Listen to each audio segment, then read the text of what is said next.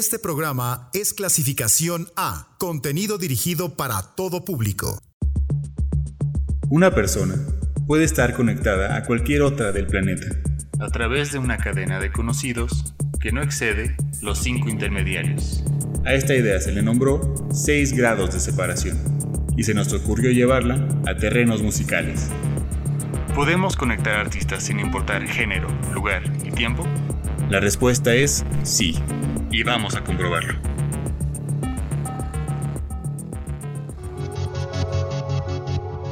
Bienvenidos a una noche más de 6 grados, espacio musical lleno de mezcolanzas.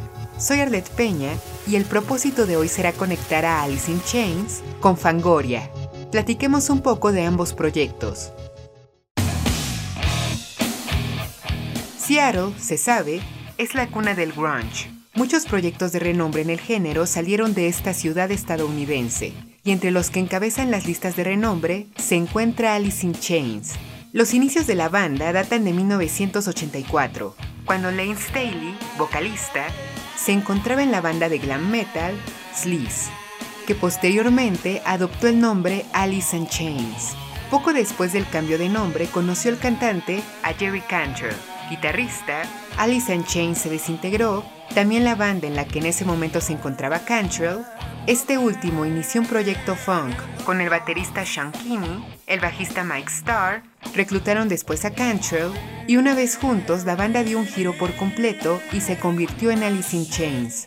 Para 1989, Alice in Chains ya daba conciertos con regularidad en su ciudad natal y tenían en la bolsa su primer demo. Esa grabación fue fundamental porque llegó a las manos de las personas correctas, los managers de Soundgarden, que en cuanto lo escucharon lo hicieron llegar a Columbia Records. Lo obvio vino después, la disquera les ofreció contrato. Todo a partir de ahí se dio fácilmente. Sacaron en 1990 su primer EP, We Die Junk, cuya canción homónima se colocó en los primeros lugares de charts de rock estadounidenses. Ese mismo año llegó Facelift, el disco debut con el que consiguieron ser teloneros de Iggy Pop y Van Halen, y eventualmente llegó a certificación de doble platino.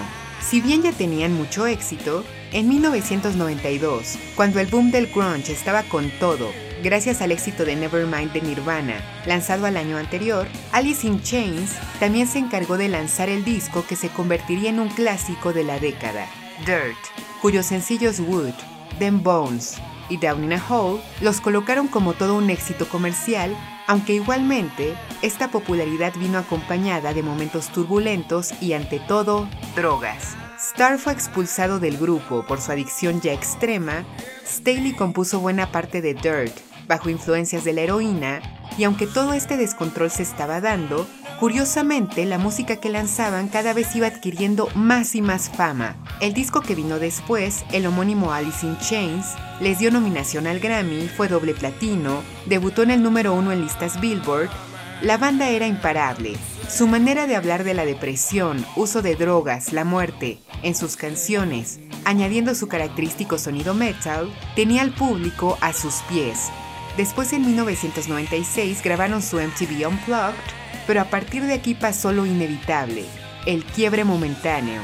La adicción de Staley lo llevó a la ruina, además de que había muerto su novia y estaba deshecho. La banda tuvo que alejarse buen rato del medio. Después, en 2012, el vocalista murió por una sobredosis accidental.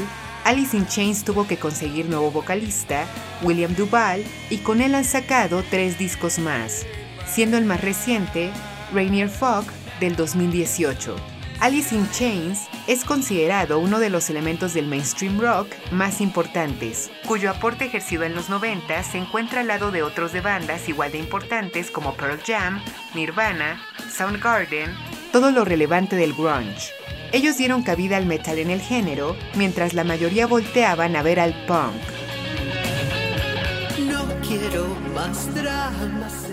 Los españoles Nacho Canut y Alaska fundaron Fangoria en 1989, pero su historia juntos como colaboradores musicales data desde 1977, cuando trabajaron juntos en Caca Deluxe, posteriormente en Alaska y los Pegamoides y finalmente Alaska y Dinarama, que pese a que cosechó varios éxitos, se separó en 1989.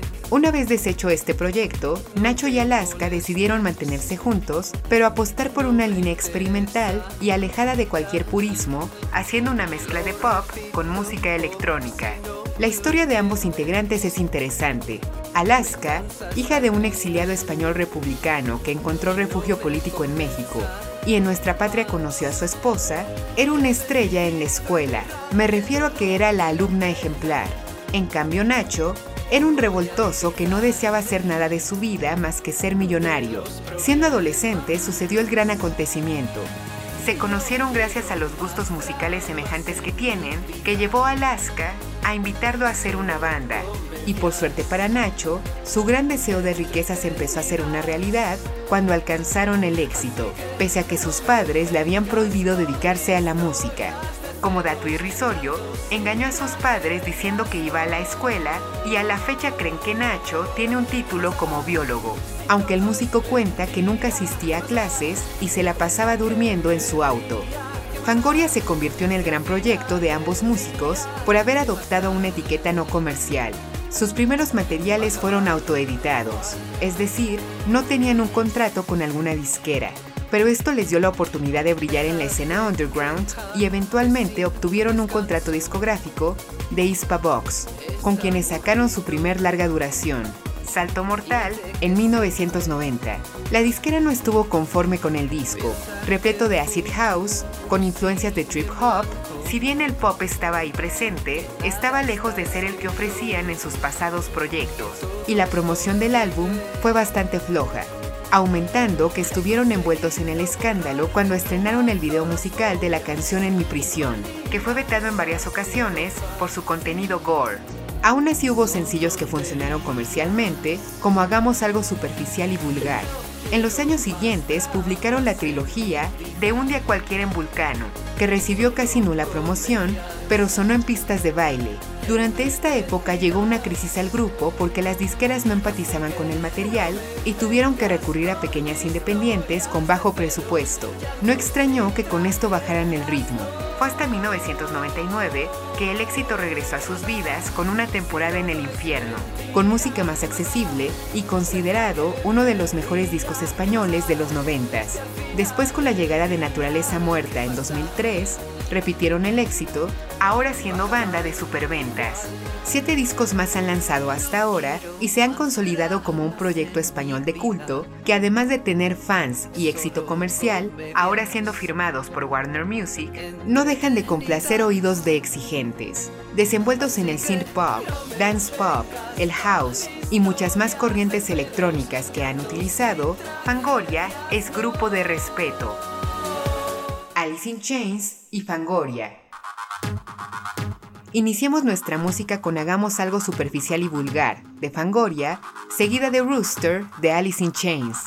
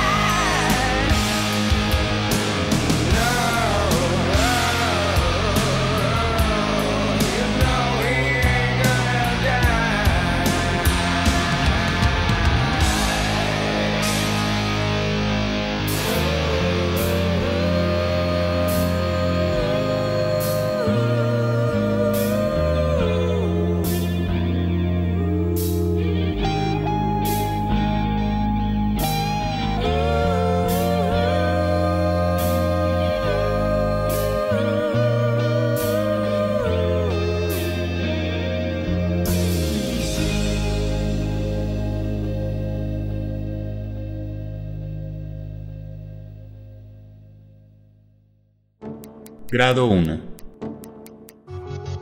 Muchas bandas han versionado temas de Alice in Chains. Una de ellas ha sido Shinedown, banda que realizó un cover de Nutshell. Vamos a escuchar un momento la original.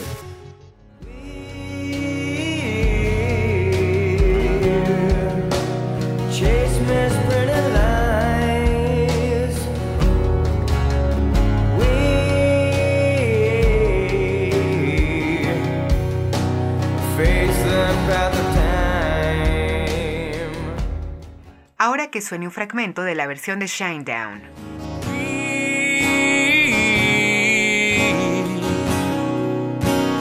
Face up at the time.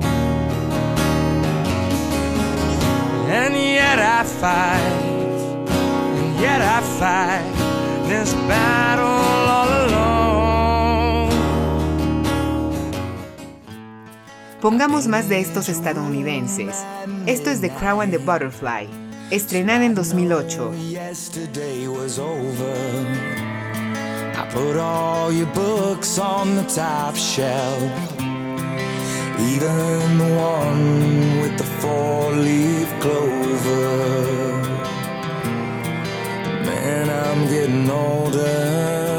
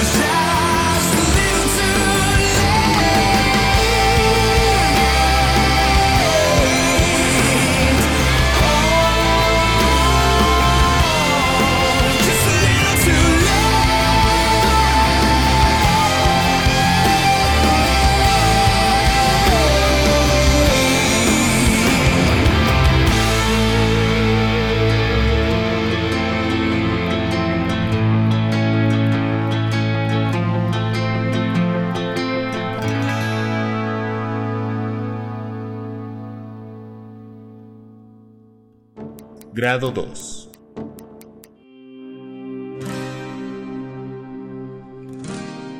El hard rock melódico de Shinedown ha sido un éxito desde el principio. Fundada a inicios de los 2000 en Florida, las maquetas de la banda les consiguieron rápido contrato con Atlantic Records, y fue con ellos el estreno del primer disco, Live a Whisper, álbum de certificación platino, muy arraigado al post-grunge, que les valió sencillos exitosos como 45, Burning Bright y Fly from the Inside. Después llegó Awesome Them en 2005, que repitió el buen recibimiento, especialmente la canción Save Me y I Dare You. Después saltaron a lo grande. Pese a que ya eran queridos en la escena rock, decidieron darle un giro a su música e incorporar ganchos melódicos muy pop para alcanzar esferas más grandes y pensando en eso armaron el disco The Sound of Madness, uno de sus más vendidos y estrenado en 2007. Sencillos del disco fueron incluidos en eventos deportivos de peso, soundtracks de películas, llegaron al top 100 de Billboard con Second Chance. A partir de aquí se volvieron en un mainstream que el público ha abrazado enormemente. Los discos que han llegado después de The Sound of Madness han resultado igual de populares, especialmente el Attention Attention del 2018. A la fecha han vendido más de 10 millones de copias de su música por todo el mundo. Shinedown ha resultado ser todo un acierto comercial. La banda estadounidense ha colaborado al lado de varios músicos. Una de ellas ha sido Lizzie Hale, vocalista de Hailstorm, a quien invitaron para participar en la canción Breaking Inside. Escuchemos un poco este tema.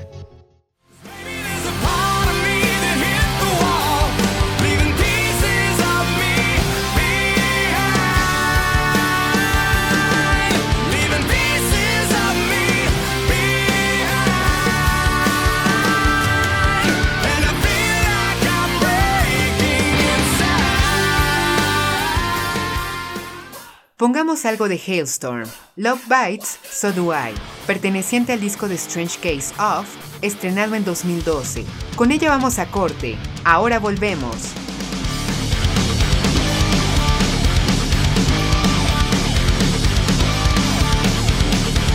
Don't listen what your girlfriend says. She reads those magazines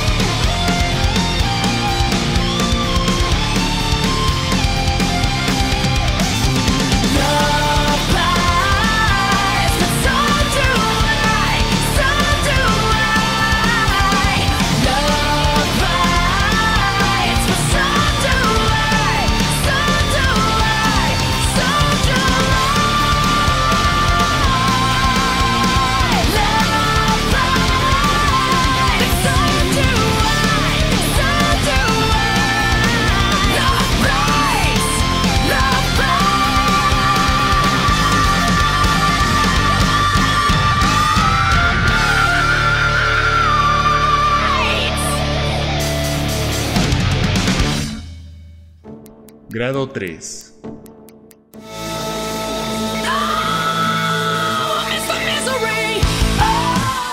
La banda liderada por la potente voz de Lizzie Hale tuvo sus inicios en 1997, cuando ella y su hermano menor, RJ Hale, fundaron Hailstorm en su natal Pensilvania. Inició siendo una banda familiar cuando invitaron a su padre a ser bajista durante los primeros conciertos de peso del proyecto. Sin embargo, después de varios anexos al grupo, terminó siendo conformada por los hermanos en la voz, guitarra y batería, Josh Schmidt en el bajo y Joe Hittinger como guitarra principal.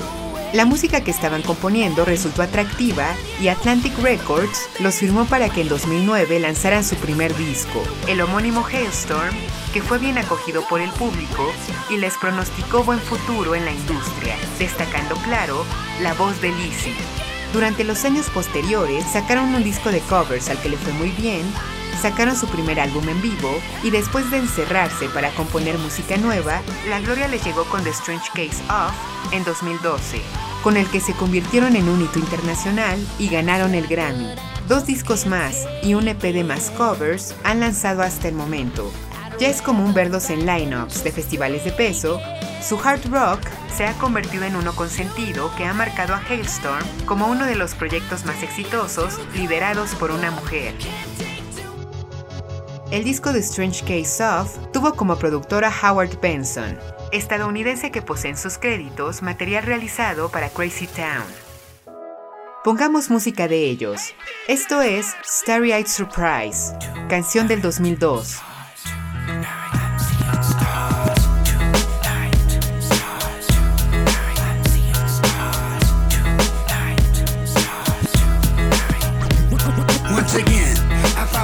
With my friends. Dancing the night away, it's like the party never ends. Then again, we don't want it to stop, cause tonight's the night. It goes sweatbox, laser beam, flashing lights. Wild cards, men from Mars, dressed in stars and stripes. Hectic, electric, ladies of the evening. Mashing to the music, I could do anything. Freaky deaky stars, speckles, and pink butterflies. And life is nice, so nice. I walk into a club and I found paradise. I'm seeing stars, I can't believe my eyes. I'm Seeing stars. Oh my, starry eyed surprise. Sundown to sunrise, dance all night. We gonna dance all night, dance all night to this DJ. I sugar dance all night to this DJ. Oh my, starry eyed surprise. Sundown to sunrise, dance all night. We gonna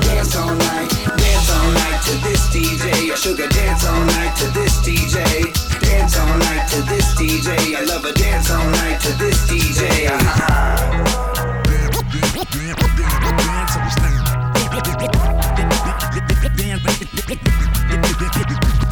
Now the record always spins on the trails we blaze. The walls are closing in, that's okay. Cause I've been waiting all week to feel this way. And it feels so good, so good. I'm on top of the world, the coolest kid in the neighborhood. So let me be a star for one night, that's right. Sweatbox, laser beam, flashing lights. You got to feel the rush, feel the spice of life.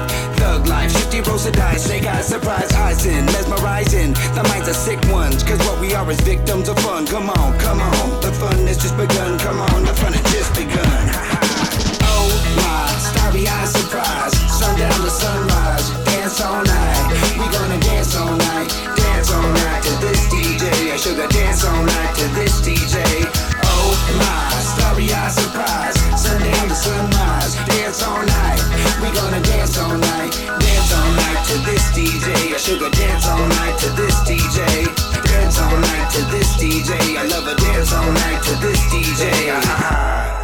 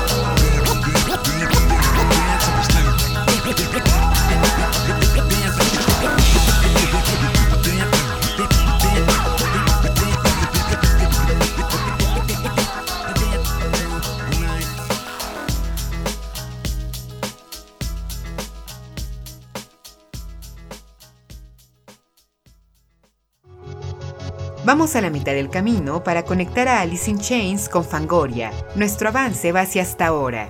Grado 1. Shinedown hizo un cover de Nutshell de Alice in Chains. Grado 2. Shinedown colaboró al lado de Lizzie Hale de Hailstorm.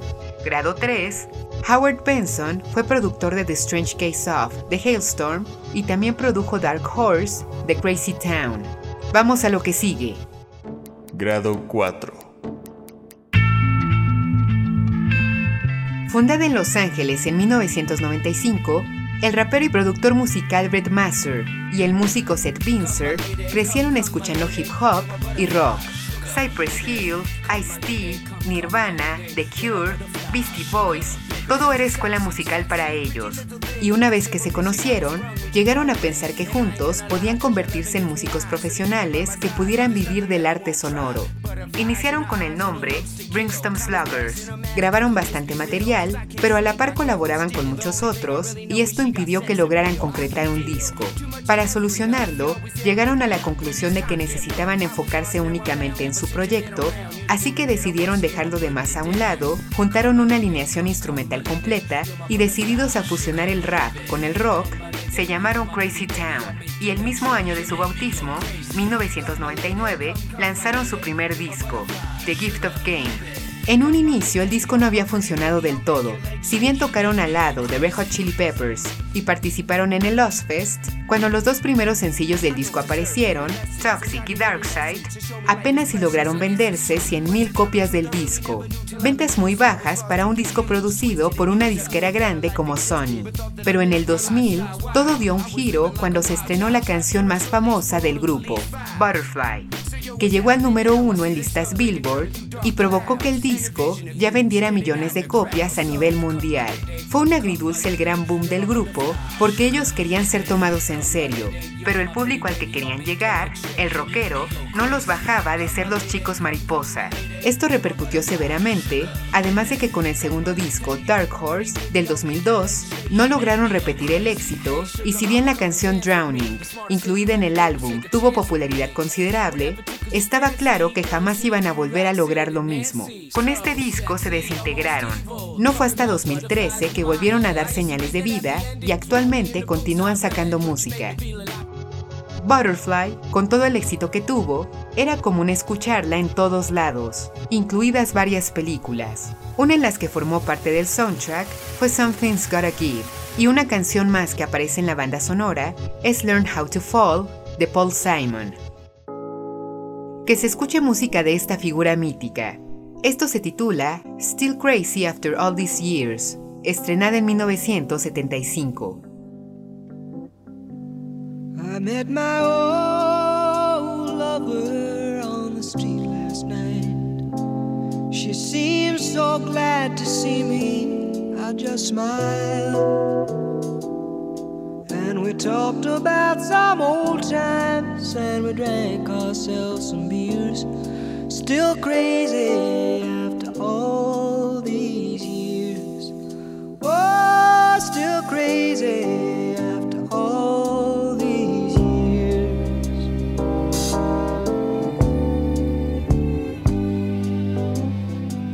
I'm not the kind of man who tends to socialize. I seem to lean on old familiar fool for love songs that whisper in my ears. Still crazy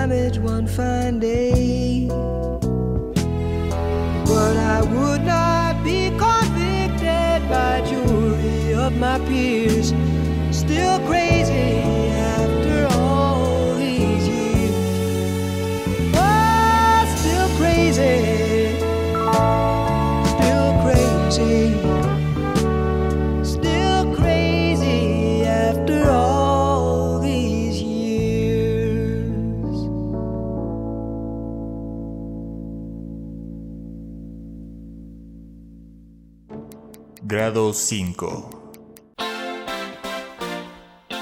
Actualmente, Paul Simon goza de ser considerado uno de los más exitosos y respetados de la industria. Y si bien su fama se debe buena parte al hecho de que haya sido parte de Simon and Garfunkel, una vez disuelto el dúo, como solista le ha ido igualmente excelente. A lo largo de los años 70, se convirtió en todo un músico de vanguardia con su pop sofisticado y letras profundas. Y aunque durante la década anterior ya había lanzado material en solitario, fue en 1975 que destacó a lo grande con el disco Still Crazy After All These Years, que ganó el Grammy a Mejor Disco del Año. Después en los 80s, siguiendo los pasos de figuras como Peter Gabriel, se convirtió en uno de los primeros artistas en incorporar world music en su material, derivando en el disco Graceland, que volvió a repetir el Grammy a Mejor Disco del Año.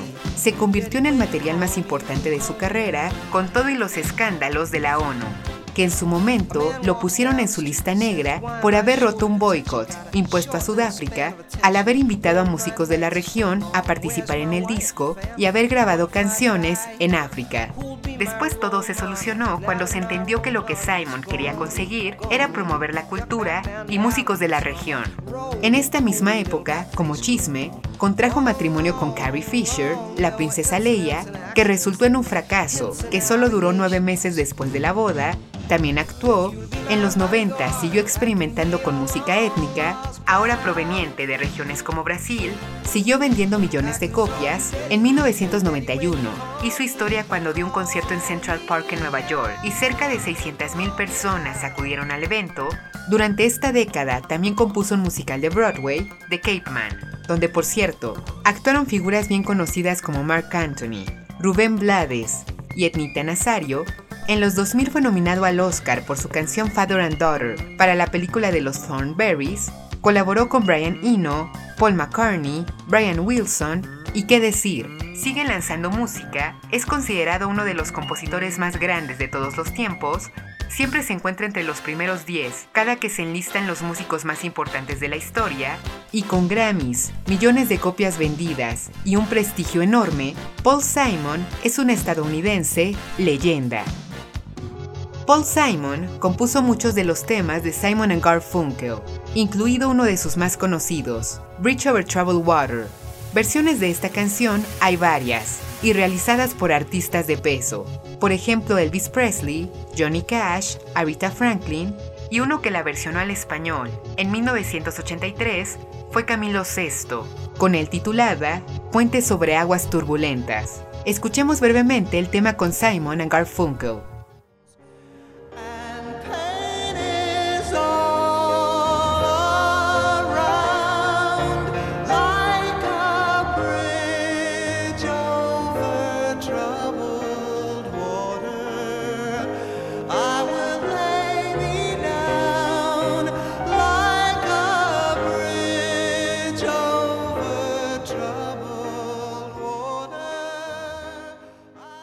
Ahora pongamos un fragmento de la versión de Camilo VI. Si alguna lágrima entristece tu sonrisa y tus ojos, si te falta paz, cruza el puente sobre aguas turbulentas y la encontrarás.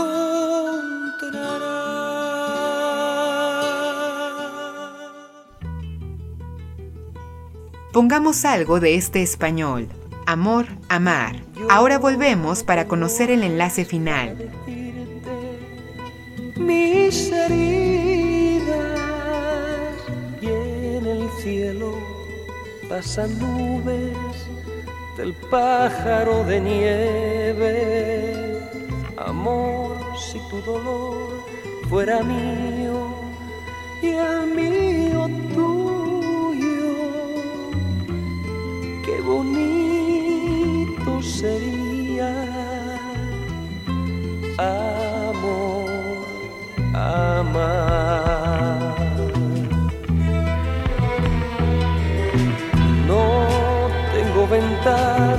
Asomar mi soledad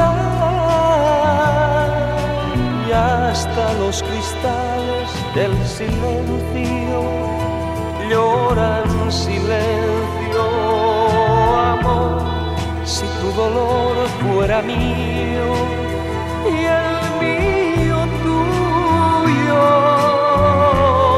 qué bonito sería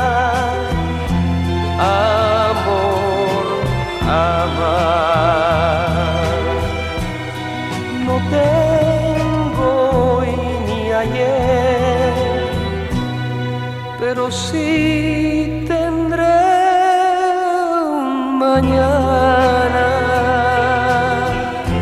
para volar. Yo voy por las calles con tu nombre cerrado en mi puño y voy arrastrando una bufanda con recuerdos hacia el olvido, amor, si tu dolor fuera mío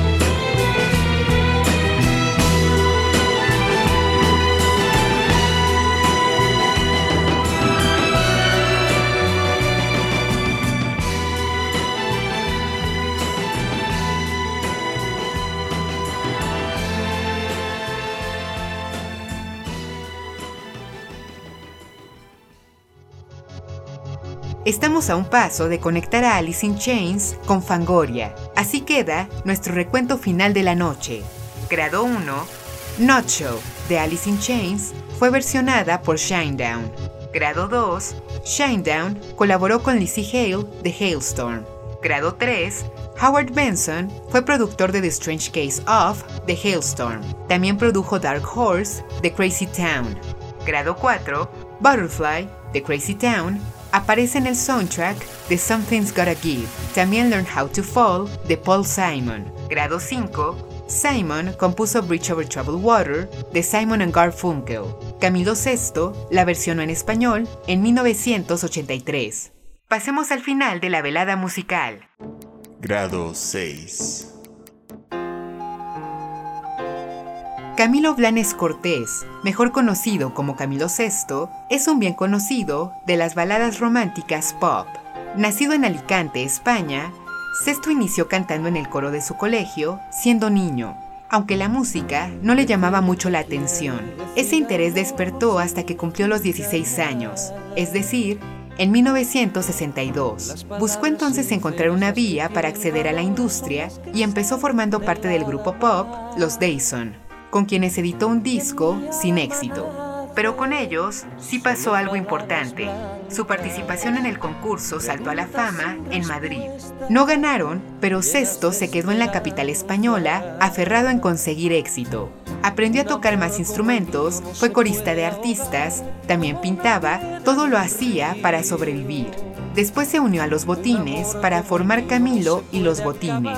En 1967, el grupo participó en la adaptación española de la película El flautista de Jamelín, siguió actuando. En 1970 comienza su carrera en solitario como músico y al no tener éxito de promoción en un inicio, decide componer y producir solo su material. Al año siguiente se bautizó como Camilo VI y durante ese mismo tiempo, ya teniendo él las riendas de su suerte, alcanzó una popularidad exorbitante con la canción Algo de mí, cuyo disco homónimo vendió más que bien. Su popularidad llegó a otras regiones de Europa, América, Asia, cantó en inglés, italiano, alemán, portugués, además de en español. En 1975 participó en la versión española del musical Jesucristo Superestrella de Andrew Lloyd Webber, que él mismo produjo y le dio el apodo de ser el Sinatra español, ya se imaginarán por qué. También esa misma participación le dio otro apodo más, Camilo Superstar, por tener un récord mundial de la mayor cantidad de números uno en el mundo, con un total de 52. Ha vendido más de 175 millones de copias de su música, jamás paró el español hasta que su salud le impidió tener tanta actividad. En 2011 dio su última gira mundial y en 2019 falleció a causa de un paro cardiorrespiratorio. 26 discos sacó a lo largo de su trayectoria y con una carrera que duró más de 50 años, Camilo VI se volvió en una gran autoridad española. Colaboraciones hizo muchas el español a lo largo de su vida y una que realizó en 2009 fue al lado de Alaska, con quien cantó Vivir así es morir de amor. Escuchémoslos cantar juntos. No sé luchar contra el amor. Siempre me voy a enamorar de quien de mí no se enamora. Y es por eso que mi alma llora.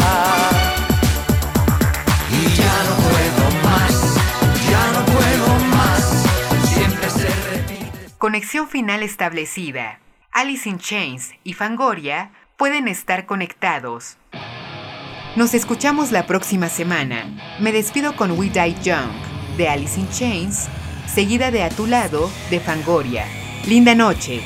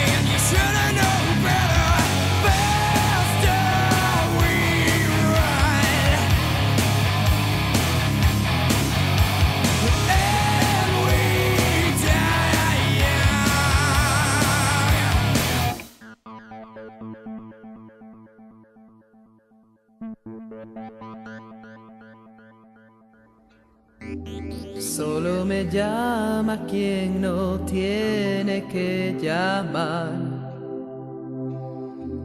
Solo me quiere quien no me interesa ya. El tiempo empieza a ser un enemigo más contra quien luchar. Y a quien sé que no voy a ganar jamás. Y he de confesar que no me importa mentir, que nunca he sido fiel y mucho menos a ti, que nunca fui feliz a tu lado,